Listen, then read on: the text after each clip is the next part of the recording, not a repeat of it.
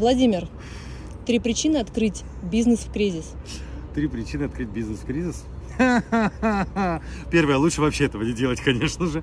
Но на самом деле кризис это время, когда ломаются стереотипы, ломаются схемы предыдущего Э, предыдущей парадигмы, бизнесовой парадигмы, общественно-политической парадигмы, и открывается дикое количество возможностей. То есть первая причина – это дикое количество возможностей. Второе – смена игроков на рынке. Вы можете стать новым игроком и очень быстро добиться больших успехов.